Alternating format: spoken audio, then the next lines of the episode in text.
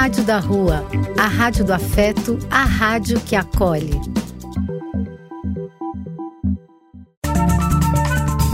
Apoio: Casa de Vó, Banho para Geral e Instituto de Políticas Relacionais. Programa E Quem Quiser Que Conte Outra.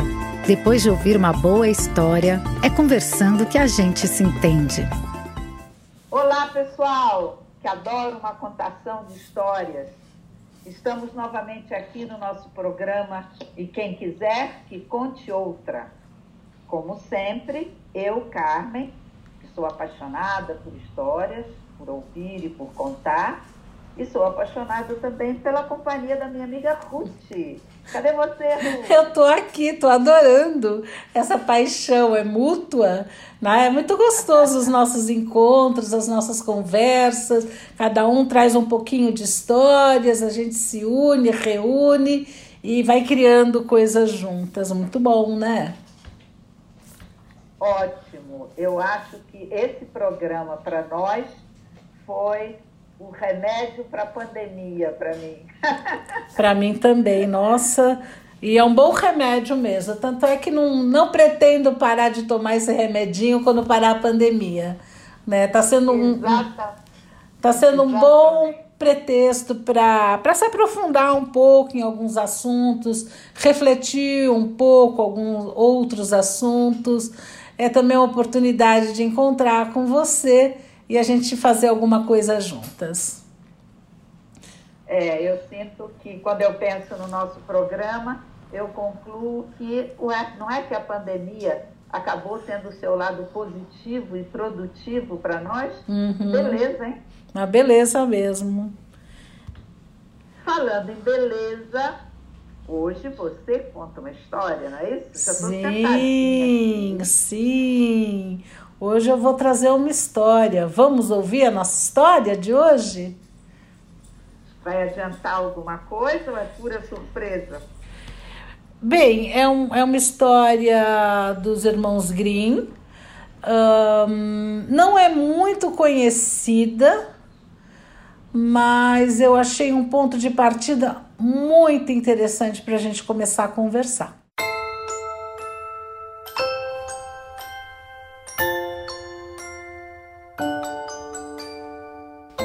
História de hoje chama O Avô e Seu Neto e é dos irmãos Grimm. Era uma vez um velho, tão velho que não enxergava bem. Os ouvidos estavam quase surdos e os joelhos trêmulos. Era com grande dificuldade que conseguia segurar a colher e sempre derramava a sopa na toalha, deixando também escorrer pela boca. O filho e a nora sentiam nojo ao ver isso, e assim ficou resolvido que o velho avô iria sentar-se atrás do fogão. Davam-lhe a sopa numa tigela de barro, mas não muita. O velho olhava com grande tristeza para a mesa e seus olhos enchiam-se de lágrimas. Certa vez, suas mãos trêmulas não conseguiram segurar nem mesmo a tigela, que caiu no chão, espatifando-se. A nora brigou muito com ele, mas o avô suspirou e não disse nada. Então ela comprou uma gamela de madeira bem barata e grosseira e ele passou a tomar sopa na gamela. Quando estavam todos sentados na sala, o netinho, de quatro anos, juntava pedaços de madeira no chão está fazendo, meu filho? perguntou-lhe o pai. Estou fazendo uma gamela, respondeu o menino, para dar de comer à mamãe e papai quando eu for grande. Então os pais olharam um para o outro silenciosamente e começaram a chorar. Levantaram-se e foram buscar o velho para se sentar à mesa com todos. Daí por diante, serviram-no sempre na mesa com eles, nunca mais se importando que deixasse cair sopa na toalha.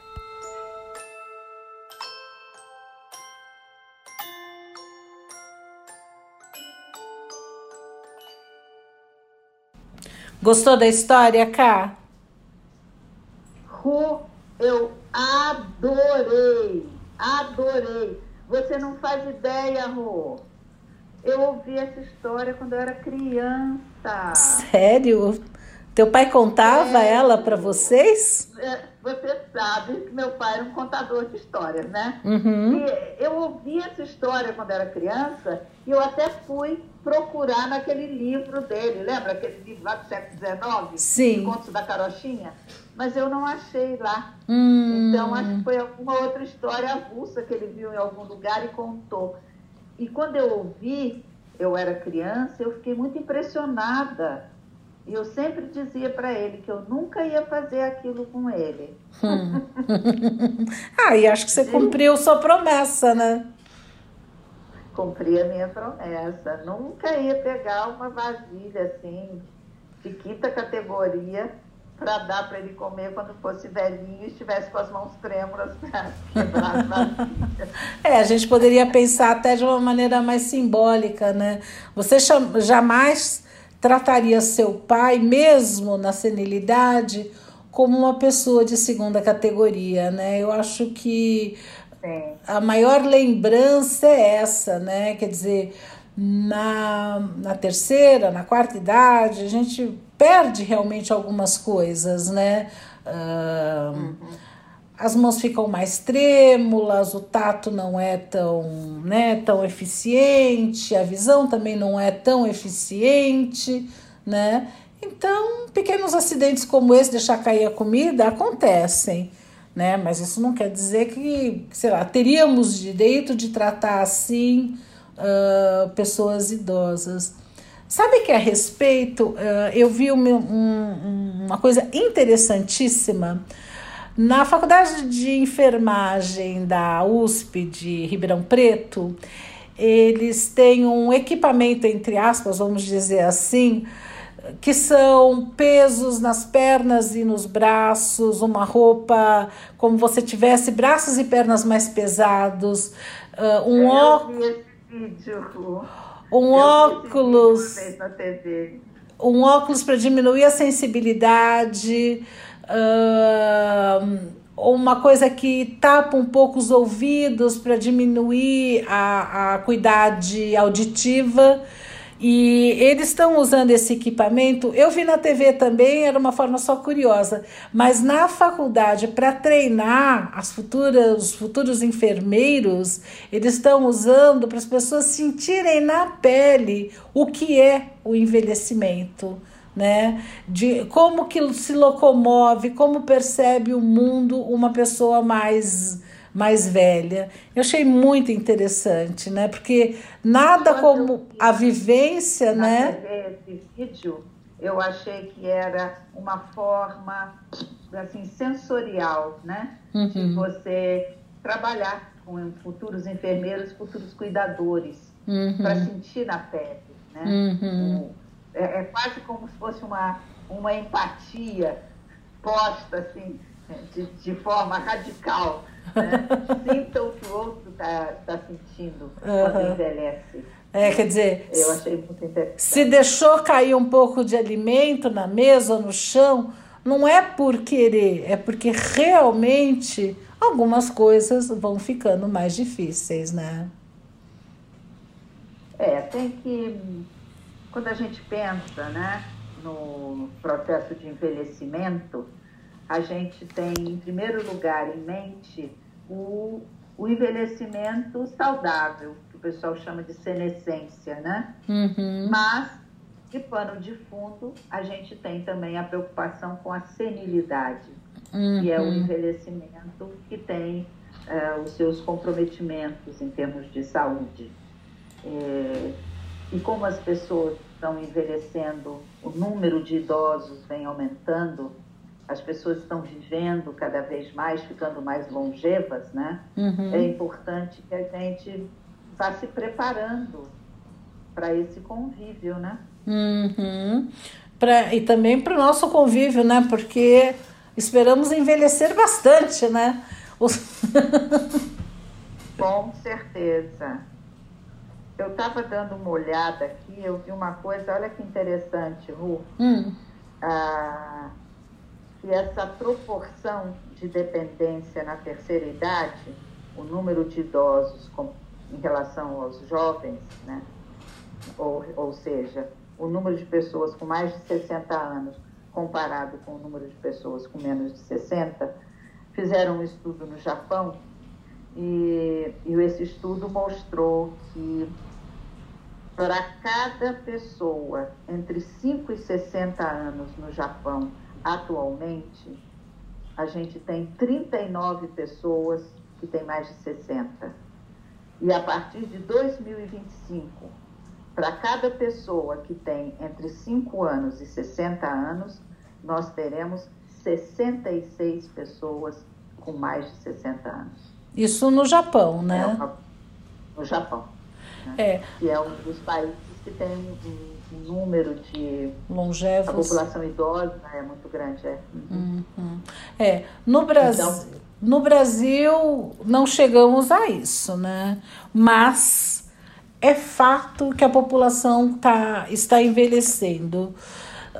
Carmen, você sabia que o último censo no Brasil, porque o censo é a oportunidade que se tem de quantificar uma série de informações, né? E a partir é daí. Tirar o retrato do país, né? O Exato. Tirar o retrato do país, uhum. do país. Porque a gente está percebendo né, que a população está envelhecendo e seria muito importante um retrato bem tirado a partir do censo.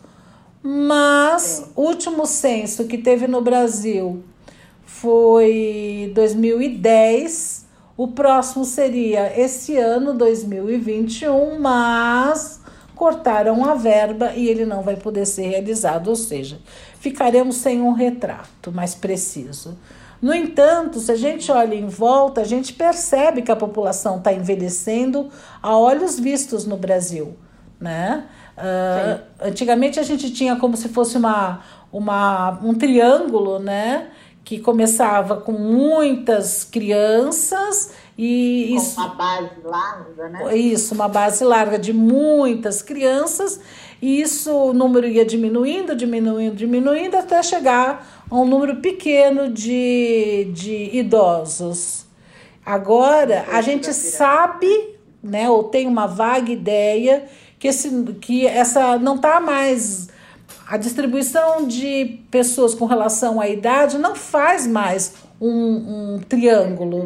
Ela está se achatando, ou seja, está tendo cada vez mais um número maior de adultos e idosos, né? Antes a gente dizia que o Brasil era uma população de jovens e daqui a pouco não vamos mais uhum. poder dizer isso.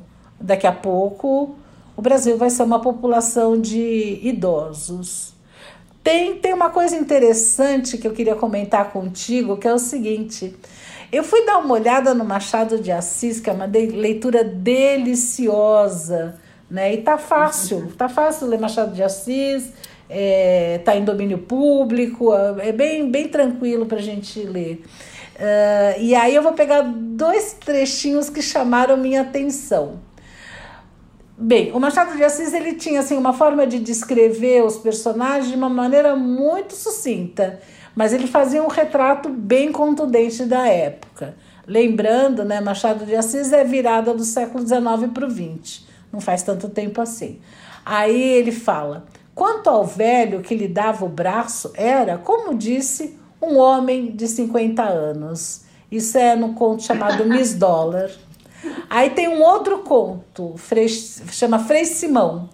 E ele descreve o Frei Simão como um velho com aparência de 50 anos.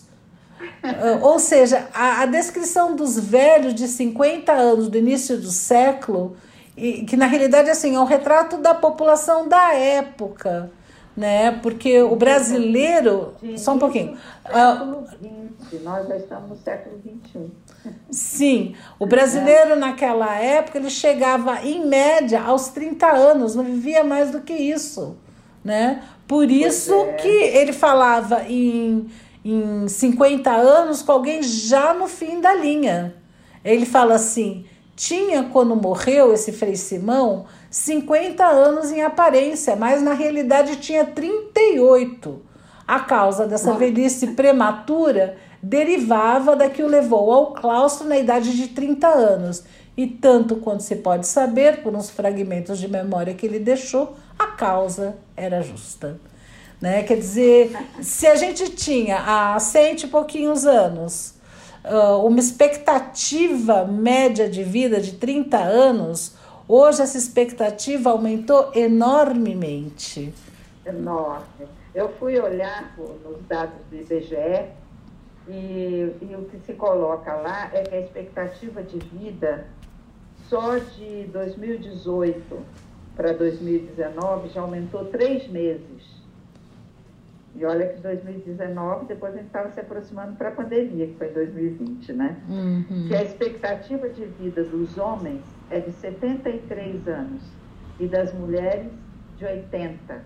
Uhum. E que em 1980, de cada mil pessoas que chegavam aos 60 anos, 344 atingiam os 80. Já em 2019, de mil pessoas que chegavam aos 60 anos, espera-se, a expectativa é que 604 pessoas cheguem aos 80. Uhum. Então, a expectativa de vida realmente se ampliou, né? E assim como aumentou a expectativa de vida, a mortalidade infantil vem diminuindo.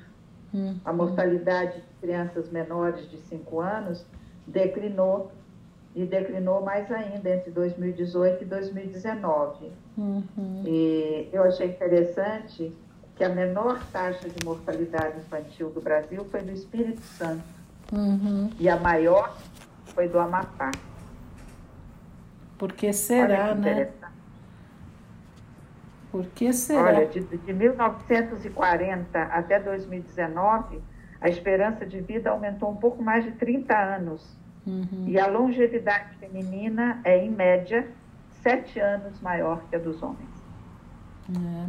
E, e, ainda assim, esses dados são alentadores, né? Uh, mas ainda assim, por exemplo, no Brasil, a gente considera idoso a partir dos 60 anos né? Sim. Sendo que na Europa, Sim. em alguns lugares é 65, na maior parte dos lugares, por sinal, mas na Itália eles vão considerar idosos a partir dos 75 anos, ou seja, até 75 anos na Itália é considerado um adulto, não um idoso. Uhum. Outra... É, tanto que há uma série de sugestões de classificação da terceira idade, né? Entre 60 e 70, é, o, adulto o adulto jovem, né? o idoso mais jovem, até você chegar aos 80, que aí entra uma população realmente considerada mais idosa. Uhum. Sim, uh, tem gente até criando, como chama, a quarta idade, que seria a partir dos 80 é, anos. A partir dos 80, é. Agora, realmente ter um, uma população de mais de 80 anos grande é uma novidade absoluta, não é? Com certeza. E eu sinto, à medida que eu fui pesquisando esse tema, que há uma, um envolvimento cada vez maior dos estudiosos com relação ao tema do envelhecimento. Tanto eu fiquei sabendo, eu não sabia disso, não sei se você já leu a respeito, hum. que a ONU, no final do ano passado, em dezembro de 2020, hum. a ONU uh, estabeleceu que de 2021 a 2030 nós vamos celebrar a década do envelhecimento saudável. Ah, que interessante. Eu não sabia disso. O que, que é envelhecimento saudável? Uma pergunta, né? Hum. É, é uma pergunta interessante, hum. porque o envelhecimento saudável ele vai passando por vários itens importantes, né? Hum, Começa seria? com a saúde. Sim, saúde. Começa com a saúde. Uh, Sim, envelhecimento saudável, saudável implica uh, na, na, manutenção da saúde, quer dizer, a pessoa vai envelhecer, ela não vai deixar uhum. de envelhecer, mas vai envelhecer uh, com uma alimentação saudável, é, fazendo atividade física, é, sentindo que tem um papel social que é importante, Uhum. Isso pode estar ligado com o seu próprio grupo uhum. familiar ou, ou de amigos, ou pode estar ligado também com o aspecto profissional. Uhum. Quer dizer, a, a pessoa envelhece saudavelmente se ela sente que ela tem também uma função social. Isso eu achei muito interessante. Essas são colocações da ONU sobre envelhecimento então, saudável? Eu aqui a, a lista, uh, mas eu não estou achando a lista dos itens que, aparecem relacionados com o envelhecimento saudável. Bem, uh, achou? Tem alguém aí, bem nervoso aí. Tem, tem um cachorro nervoso aqui, bem nervoso. Bem, enquanto você não acha a tua lista, eu, eu assisti uma uma palestra do Drauzio recentemente, ela está disponível na internet, no YouTube, que inclusive acho que vale muito a pena assistir. A gente tem que pensar, bem, quem é o Drauzio? Além de ser médico, ele tem 78 anos de idade, né? Ou seja, está quase Sim. chegando na tal da quarta idade, mas está chegando uhum. muito uhum. bem. E algumas coisas nessa palestra me chamaram muito a atenção. A primeira coisa, você falou sobre doença.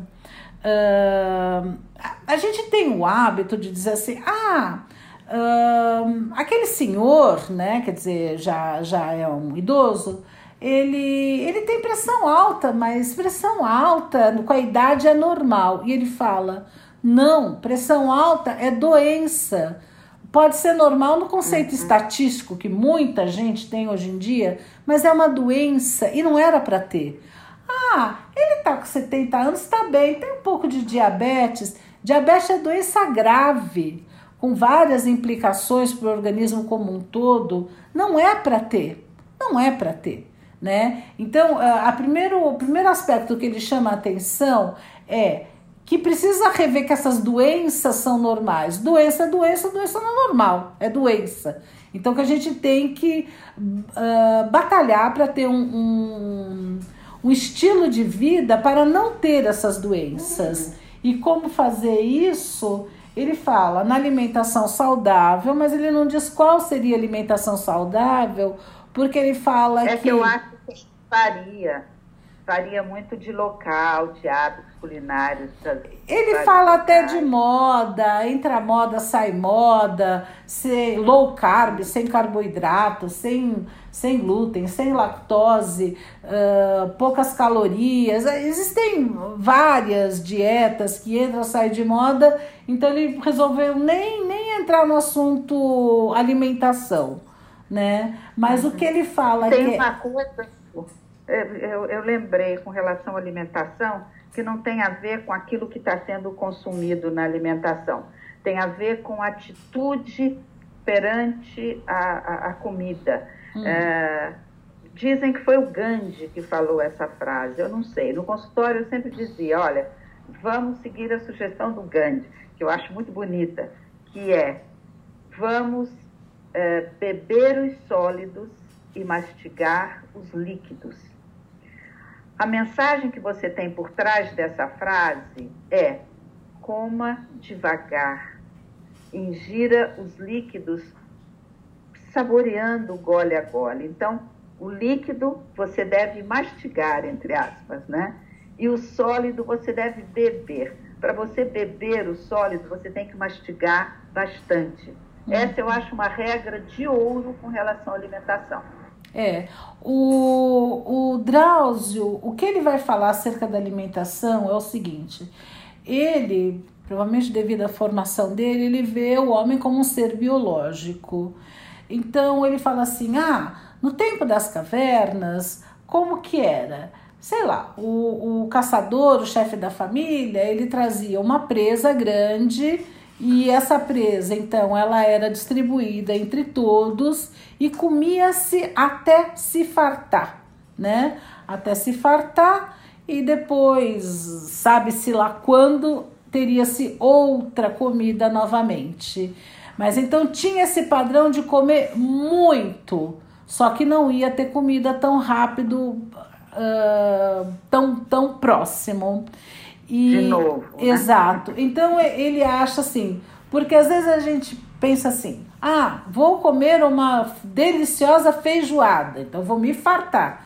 Aí deveria fazer um longo, pensando no homem como ser biológico, deveria fazer um longo intervalo para a próxima refeição. Mas não, né? Tá tão disponível, pega o aplicativo, não sei o que. Ah, vamos comer só uma pizza na janta. E assim a gente não tem uma alimentação saudável. Então, ele, ele fala com. Talvez com isso me parece que ele está querendo dizer que está se comendo mais do que precisa. E essa coisa dessa sensação de estar tá muito farto de comida, comer até passar mal, hum, ter que soltar o cinto, é uma herança que a gente tem lá de trás, mas que hoje não faz mais muito sentido e talvez seja interessante brigar um pouquinho com isso. Agora, outra coisa do homem biológico que ele fala é o seguinte: se era para ficar sentado mudando a televisão no controle remoto, a gente nem teria braços nem pernas longas. O ser humano, o ser humano, ele foi feito para se locomover, para se movimentar. Então, quando ele fala em envelhecimento saudável, ele preconiza caminhadas cinco vezes por semana, 30 minutos. Né? Então, o conceito dele de, de, de envelhecimento saudável se baseia em termos físicos, né? De comer um pouco mais frugalmente, né? Porque a gente sabe que vai ter a próxima refeição e caminhar todos os dias meia hora, né? Fazer exercício, fazer um pouquinho de exercício. Essa é a base eu que ele coloca.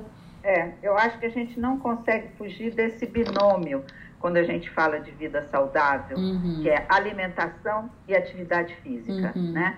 Uh, a alimentação, eu acho que tem essas diferenças regionais, é, diferença de gosto pessoal. Todo mundo tem uma ideia, mais ou menos, que você comer demais não é legal, que você comer comidas com muita gordura não é legal, comidas processadas, enlatados, que é bom comer verdura, comer fruta. Acho que dentro desse geral eu aplicaria o método Gandhi, uhum. comer devagar, mastigar bem. Uhum. E com relação à, à atividade física, é, eu acho que é interessante as pessoas terem a noção de que quando fala atividade física, a gente não está falando necessariamente em ir para a academia, uhum, né? Uhum. Você simplesmente pode passar a fazer uh, das atividades do seu dia a dia as suas atividades físicas importantes. Uh, a Organização Mundial de Saúde, elas recomendam centro, de 150 a 300 minutos de atividade aeróbica de moderada a vigorosa por semana. Uhum. Se você sobe escada, digamos, você mora no segundo andar, mora no terceiro andar, em vez de usar o elevador, se você sobe escada, é uma atividade extremamente aeróbica, subir e descer escada. Uhum. Claro, você não vai subir 15 andares, você não vai ter nem fôlego para fazer isso. Mas uma forma moderada, você consegue incluir nas atividades do dia a dia essa necessidade de atividade física da qual o corpo precisa. Uhum. Vai até o supermercado, vai até a padaria, aposenta o carro um pouco, uhum. vai a pé. Uhum. Caminhar é bom, caminhar é importante, uhum. né? E a Organização Mundial de Saúde comenta que mesmo o, o idoso ou o adulto que tem doença crônica ou tem algum tipo de incapacidade, ele pode se dedicar a ter pelo menos esses 150 minutos semanais de uma atividade aeróbica, uhum. caminhando, escada, ou a mulher que está arrumando a casa, ou o homem também que está varrendo, que está cuidando do seu jardim ou cuidando da sua planta, olhar para essas atividades como atividades que alimentam a, o seu corpo de uma forma muito positiva. É. Né? Você está falando a, de a atividades a e não. Saúde, Ru, comenta que um entre cada quatro adultos e quatro entre cada cinco adolescentes não praticam atividade física suficiente. Uhum. E que isso é preocupante. Sim. Eu acho que e a mais, gente... tem um verdade, última coisa aqui, que eu não posso esquecer. Para os idosos que têm 65 anos ou mais, há um conselho de que eles adicionem também atividades que foquem no equilíbrio e na coordenação motora, bem como no fortalecimento muscular, para ajudar a prevenir quedas uhum. e melhorar a saúde. É. Como diz a música, é preciso saber viver. Vamos ouvir a música agora? Acho que essa música cabe muito bem nesse momento. Então, vamos lá. Vamos lá.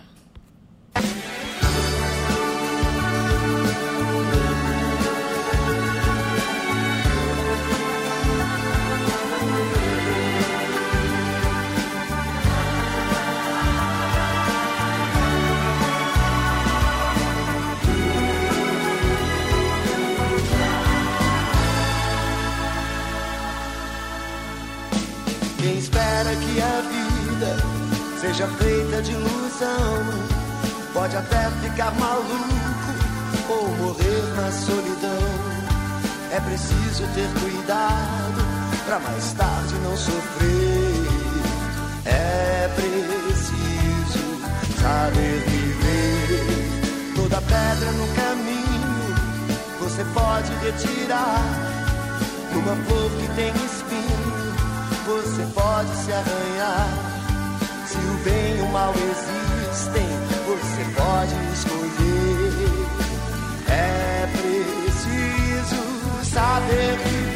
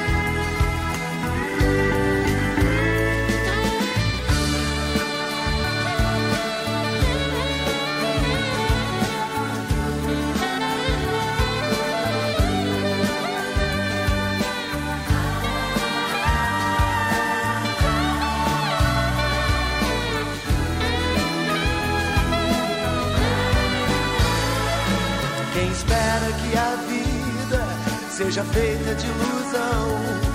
Pode até ficar maluco ou morrer na solidão. É preciso ter cuidado para mais tarde não sofrer. É preciso saber viver. Toda pedra no caminho você pode retirar. Numa flor que tem espinho, você pode se arranhar bem e o mal existem, você pode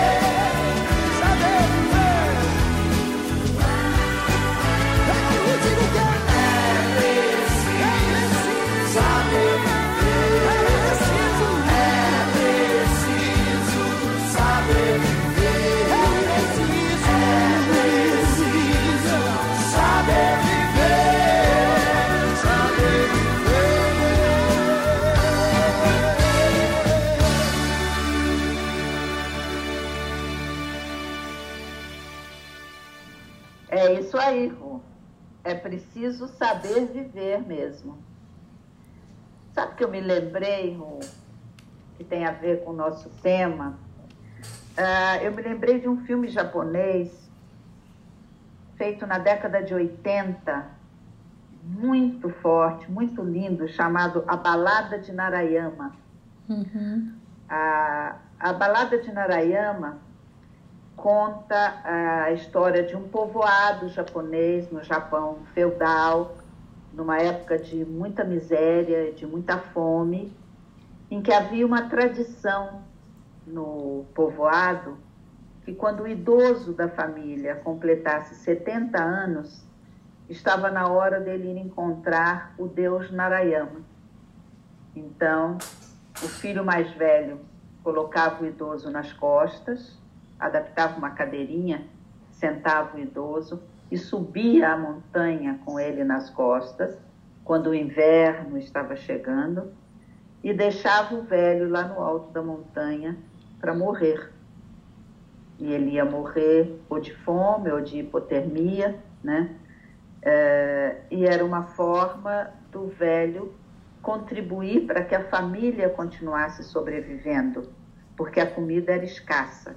Uhum. E quem não fizesse isso, quem não levasse o seu idoso é, para a morte, não fizesse esse ritual, a família era considerada uma família mal vista e que estaria trazendo maus fluidos ou desgraças para o povoado.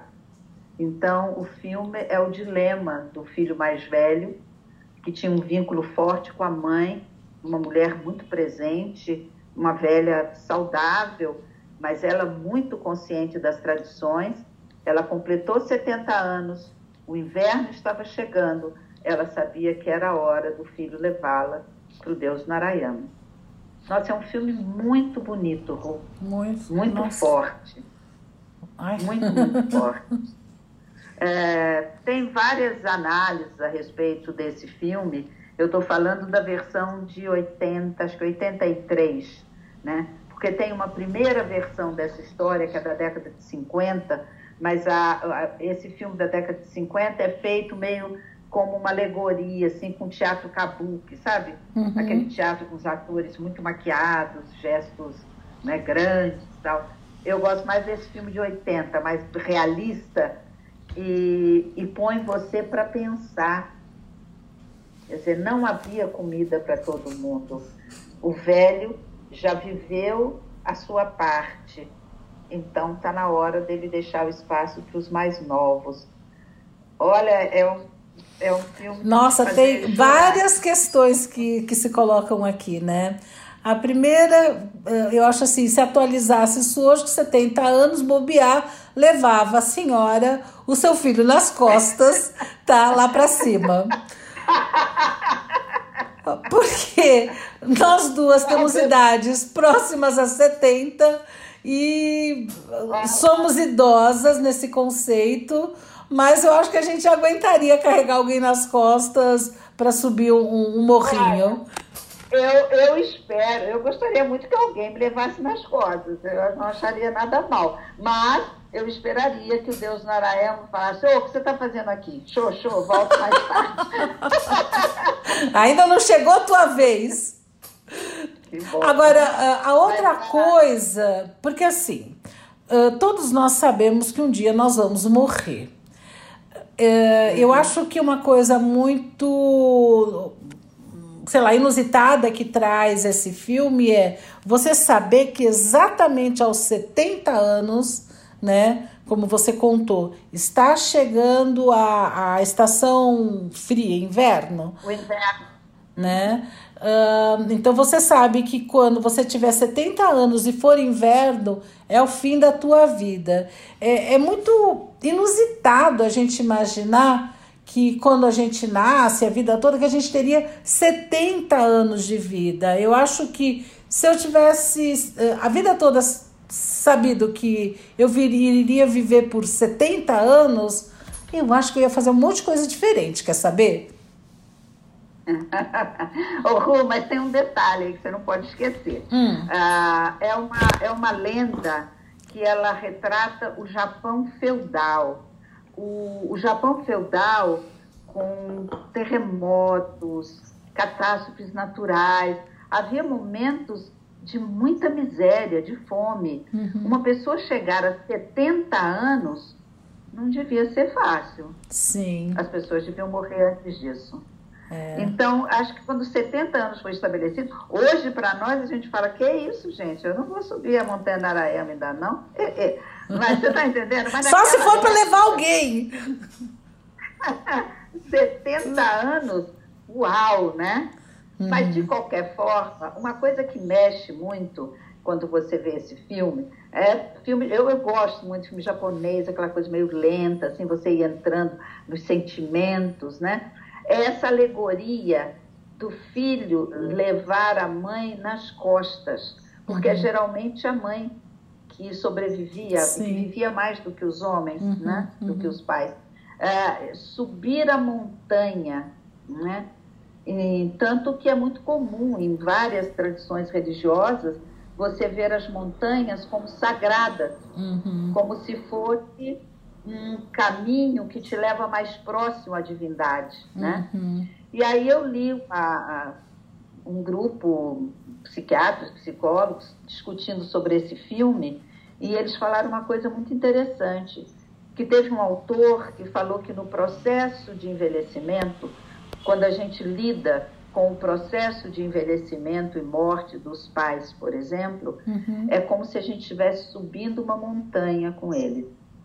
Uhum. É, tem momentos de subida muito difíceis, tem momentos muito serenos, né, de vista bonita, de belas paisagens, uhum. é, tem momentos de revolta, tem momentos em que você se questiona, depois vem um momento de morte, um momento de luto, então, que é, essa subida da montanha é como se fosse uma alegoria da nossa vida com os nossos velhos. Uhum. Eu achei e, e o valor que se dá à, à velhice, né? Porque com relação à Covid, que inicialmente matava mais pessoas idosas, a, a, eu ouvi coisas escandalosas. Eu ouvi. Eu tenho uma para comentar. Então, eu, por exemplo, ouvi uma, porque a, a, as vacinas foram dadas inicialmente para os mais velhos e depois agora para as pessoas mais jovens. Eu ouvi uma moça revoltada, ela dizia assim: como foram dar vacina para esses velhos? Agora eles estão indo todos no baile da terceira idade e eu que quero trabalhar tenho que ficar me cuidando. Eu ouvi coisas assim. Eu queria saber onde é esse baile da terceira idade que estão indo todos. Olha, eu, eu o que eu li é, sobre a, uma reação à, à Covid e os idosos foi a, a fala de uma técnica do Ministério da Saúde, porque esse caso que você contou você pode até rir da falta de sensibilidade dessa pessoa. Mas quando você pega alguém que é um técnico do Ministério da Saúde do seu país uhum. e é uma mulher, uma mulher, geralmente você espera, sei lá, talvez um pouco mais de empatia, né? Uhum. E ela teve uma fala que era assim: quando que essa fala aconteceu? Aconteceu ano passado, 2020, quando o Brasil estava computando 23 mil mortes pelo uhum. coronavírus. Uhum. Muito baixo em relação ao que nós temos hoje, Sim. mas já era grande em relação ao planeta, né? Uhum. E ela disse o seguinte, e as mortes eram mais de pessoas idosas mesmo. Ela disse: é bom que as mortes se concentrem entre os idosos. Isso vai melhorar nosso desempenho econômico, pois vai reduzir o nosso déficit é, previdenciário. E essa fala dela foi confirmada com acordo de mais de um participante da reunião. Que coisa. É, eu li isso aqui e fiquei boca aberta. Porque, de fato, no início da crise sanitária, as pessoas com mais de 60 anos, de vez em quando, elas precisavam ouvir que, ai, que bom que a Covid-19 mata apenas os velhos. Uhum. Como se os velhos fossem descartáveis. Uhum. Né? E, e aí, quando eu li essa notícia, lembrei dessa fala da técnica do Ministério da Saúde do Brasil, tinha um ditado que a, o autor do artigo não sabia precisar a origem, mas um ditado que eu achei muito bonito e achei que, a gente uhum. merece falar dele aqui. Um ditado antigo que diz o seguinte: quando um idoso morre, é uma biblioteca que se incendeia. E perdemos tantas bibliotecas, hein? Olha, depois dessa fala linda, poética, Carmen, vamos ouvir Arnaldo Antunes falando sobre envelhecer?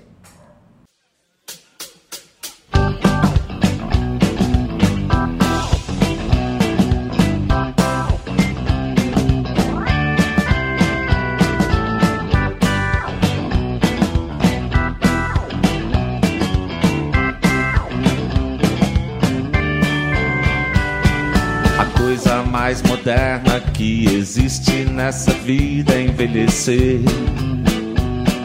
A barba vai descendo e os cabelos vão caindo pra cabeça aparecer. Os filhos vão crescendo e o tempo vai dizendo que agora é pra valer. Os outros vão morrendo e a gente aprendendo a esquecer. Não quero morrer, pois quero ver como será que deve ser envelhecer. Eu quero viver pra ver qual é e dizer venha pro que vai acontecer. Eu quero que o tapete voe no meio da sala de estar. Quero que a panela de pressão pressione, que a pia comece a pingar. Eu quero que a sirene soe e me faça levantar do sofá. Eu quero pôr Rita Pavone no ringtone do meu celular. Eu quero estar no meio do ciclone pra poder aproveitar. E quando eu esquecer meu próprio nome, que me chamem de velho cacá.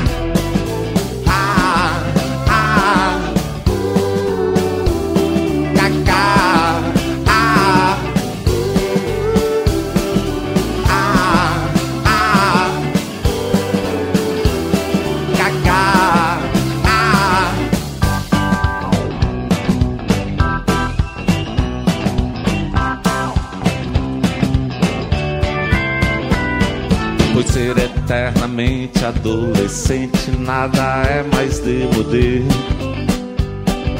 Com os ralos fios de cabelo sobre a testa que não para de crescer. Não sei por que essa gente vira cara pro presente e esquece de aprender. Que felizmente ou infelizmente sempre o tempo vai correr.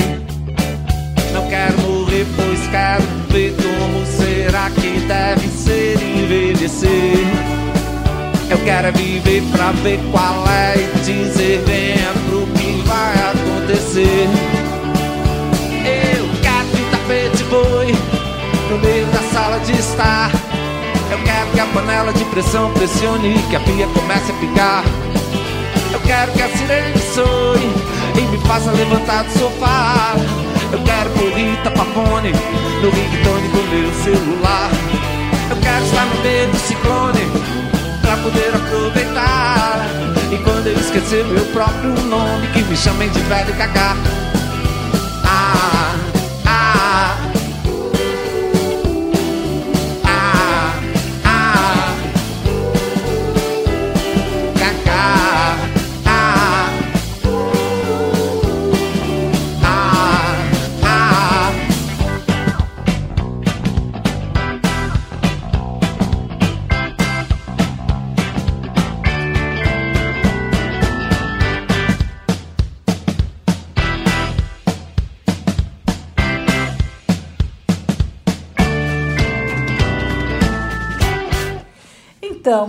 Tem uma coisa que eu acho, sei lá, interessante a gente refletir um pouco. Você sabe que é o CID? Já ouviu falar? Sim, já ouvi falar, sim. A, a, a tradução completa da sigla é Classificação Estatística Internacional de Doenças e Problemas Relacionados com a Saúde, né? É onde se classifica apelido Cid. Cid. é onde se classifica todas as doenças, né? Estava comentando, por exemplo, se a pessoa vai pedir uma licença, sai o CID, eh, quando você precisa uhum. de um diagnóstico, dá o CID, e a nova versão uhum. dele vai entrar em vigor agora em janeiro de 22, e nele... Ele vai ser atualizado. Exato. Uh, então, se, se não se mexerem, o que, que vai acontecer? A velhice será reconhecida como doença. Acreditam numa coisa dessas? Não. Quando você me falou, eu falei, não é possível, isso é fake news, né? Vou ter que procurar confirmação disso. e de fato, você tinha toda a razão, Rô. E eu encontrei aqui que vários parlamentares e especialistas protestaram uhum. contra essa inclusão da velhice pela Organização Mundial de Saúde na atualização do CID, né, uhum. né, que vai entrar em vigor no ano que vem. E, e eles protestam porque eles acham que esse novo item vai acabar relacionando velhice como doença e vai aumentar a discriminação contra a população em idade mais avançada. Exato. Eu acho que, para mim, é um retrato de um preconceito contra pessoas idosas. E tem um outro aspecto também, eu fico pensando se não tem interesses uh, econômicos em jogo, do tipo. A gente sabe que pessoas idosas têm maiores gastos com, com medicações, precisam mais ir ao médico, começam a ter algumas questões de saúde, mesmo as pessoas saudáveis, se não tem algum interesse econômico em jogo. Porque. Interesse, inclusive, da indústria farmacêutica, né? A indústria farmacêutica. Algum, é algum interesse, porque, veja, a, a, a partir dos 20 anos de idade, né, quando termina o processo de crescimento, é que já começa o processo de envelhecimento. Né? O, o corpo ele vai se transformando pensar que, que o envelhecimento é uma doença, eu acho tão complicado. Você não acha? E olha só, eu, não, eu acho que tem coisas que. É, eu estou ouvindo agora isso, né? Mas tem o pessoal ligado à área de saúde, ligado à coordenação de saúde do idoso e tal, que já está lidando com esse tema há muito tempo. E tem um comentário de uma pesquisadora aqui que ela fala o seguinte: que se colocar, se fizer essa inclusão no CID, quer dizer, velhice passa a ser considerado e tratado como doença, isso pode levar à alteração dos registros nos atestados de óbito, sem garantia de que se investigue a causa real das mortes. Ah, morreu de velhice. Sem, sem analisar Morreu de quê? Uhum. Problema cardíaco? Qual era a questão? Uhum. E por que, que esses dados do registro da causa real das mortes é importante? Porque são esses dados que ajudam a elaborar as políticas públicas uhum. com relação à saúde. Você está entendendo? Uhum. Olha, olha as implicações. Uhum. Que tristeza, hein? Muito, muito triste mesmo. A gente sabe que tem esse aspecto do envelhecimento, né, que é o aspecto da, da senilidade, né, quando a pessoa uh, envelhece. E, e aí eu estava olhando aqui uma, uh, a prevalência de doenças crônicas né, na, na velhice, no processo de, de envelhecimento que podem acontecer, uh, e o texto dizia que as síndromes mais frequentes nesse processo da, de um envelhecimento não saudável uhum. são as síndromes demenciais. Uhum. E que essas síndromes demenciais elas são mais frequentes, dados obtidos aqui no Brasil, né? Uhum. fazendo um estudo para ver a prevalência por idade e por sexo na população brasileira. Então, as pesquisas mostram que a demência cresce acentuadamente com a idade, uhum. principalmente entre as mulheres e os analfabetos. Hum.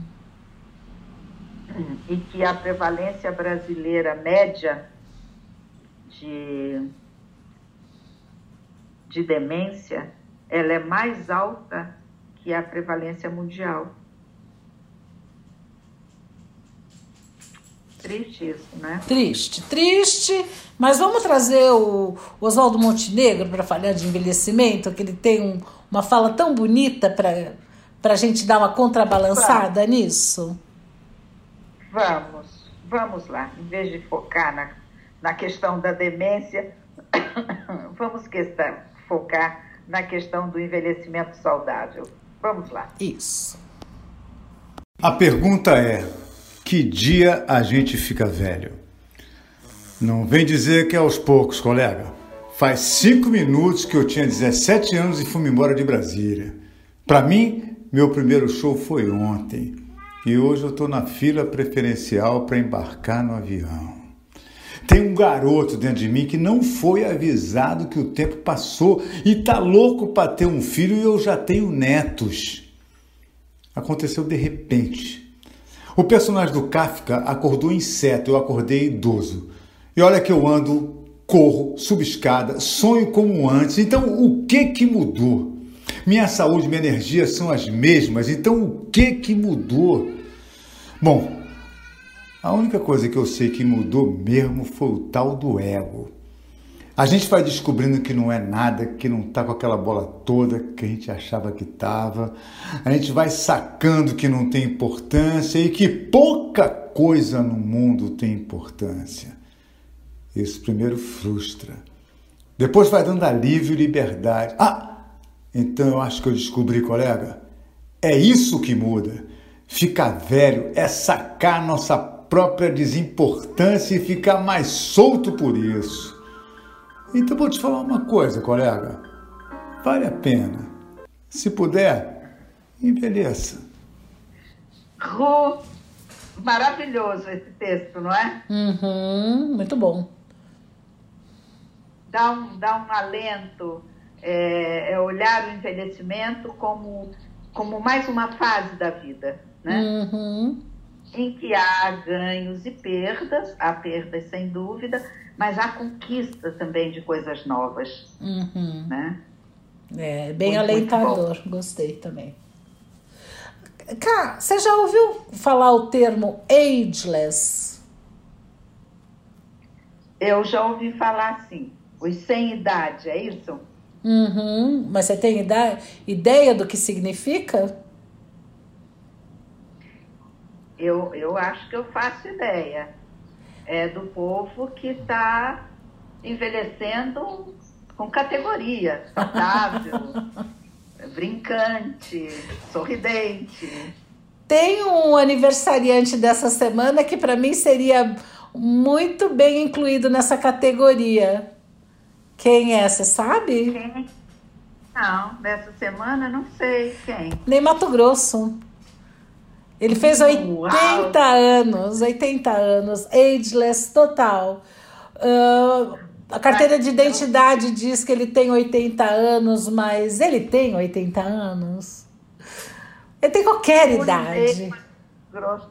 Olha, o Ney Mato Grosso, para mim, é uma serpente ondulante. eu, eu, lembro, eu lembro de shows dele, a gente ia assistir, e o que mais me fascinava é que eu olhava na plateia assim e eram homens e mulheres, todos com os olhos brilhando para o Ney Mato Grosso. Então. Absolutamente fascinante. Era, era o gostoso do, do pedaço. Ou seja. Continua assim, eu é, acho. Pois é, a tua serpente ondulante comemorou 80 anos essa semana. Então, existem o que os autores estão levando em consideração quando falam nesse termo é que existe uma série de pessoas que, que não dá para dizer que elas são datadas, né? Elas assim aprenderam a lidar bem com as mudanças da passagem do tempo, não tem rótulos, estão descobrindo assim uma nova forma de envelhecer. Em geral, é um pessoal que na juventude também batalhou pelo direito de ser jovem, né? Uh, a gente pode pegar várias pessoas assim públicas. Às vezes, se a gente olhar em volta da, de nós, a gente tem uma série de ageless. Eu conheço várias Sim. pessoas que facilmente incluiria aí. Mas entre os, uhum. as pessoas públicas, ah, eu pensaria Rita Lee, tá, tá dodói, mas ela é ageless. Caetano, Caetano é muito. Betânia, os dois irmãos, né? Betânia, Caetano. Caetano envelheceu. É. Olha, hoje eu acho ele mais bonito do que ele quando era jovem. Sim, tá um charme, ele é um. Nossa, tá muito charmoso. Acho que Gilberto Gil também a gente pode colocar aí. É. Tem vários. Fernanda Montenegra. Pensa Fernanda Montenegro. Chico também. Acho que tem assim uma série de. Eu acho, eu acho que. É, eu sempre falo isso para você, né? Que eu, eu sou muito orgulhosa de fazer parte da geração baby boomer, né? Uhum. E eu acho que os baby boomers estão reescrevendo como envelhecer. Eu acho que a gente está criando novas formas de envelhecer. Uhum. E isso é, isso é maravilhoso, né? É... Ah, nossa, mas estamos muito bem representados com o Ney Mato Grosso. Eu adorei. Será que não vale a pena explicar o que, que é essa geração baby boomer? Todo mundo sabe? Eu acho que sim. Os baby boomers nasceram logo depois do término da Segunda Guerra. Uhum. Né? É, é a geração que batalhou por coisas novas, né? Teve aí o movimento feminista na década de 60, a Revolução Estudantil de 68, uma geração muito inovadora, muito batalhadora, e que agora está envelhecendo, não é? Mas envelhecendo sacudida, como eu falo. Então, envelhecendo com categoria, né? envelhecendo com toda a categoria. Então, posso dizer com convicção, para mim, o Ney Mato Grosso continua aquela serpente ondulante, estonteante. que delícia. Agora, tem alguns autores que não gostam dessa nomenclatura de ageless. Eles acham que o melhor seria ageful, ou seja, uh, pessoas com idade, mas assim, com idade que cheias eles. De idade. Cheias de idade. Elas estão é. plenas, elas estão no seu desenvolvimento completo, elas estão maduras como uma fruta madura, né? Que é o melhor melhor momento da fruta é quando ela está madura, né? Então, a gente tem isso também. Olha, eu acho, para mim pessoalmente, a nomenclatura nem importa. Eu diria uma coisa: somos todos nós.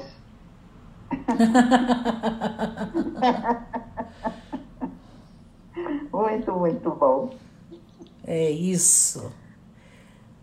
Eu, eu terminaria a nossa conversa de hoje nesse clima representado pelo Ney Mato Grosso. Eu terminaria é, eu... aqui a nossa conversa.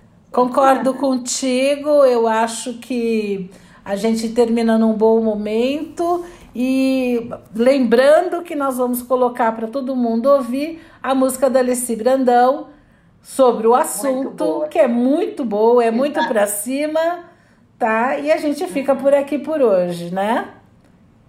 E acho que se a gente conseguiu deixar essa mensagem de que dá para falar sobre o envelhecer uh, sem se deprimir, sem se desanimar. Dá para falar com esperança, vendo que tem muita coisa ainda a ser feita, né? Uhum. boas expectativas. Eu acho que se a gente conseguiu isso, se a gente não conseguiu, a Alessi Brandão vai conseguir com a música dela. com certeza. E quem quiser? Quem quiser, que conte outra. Até a semana, Ru. Até!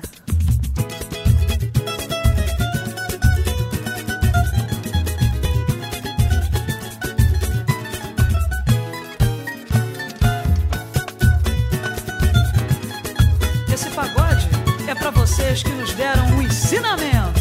A terceira idade é a felicidade. A terceira idade é a voz da verdade.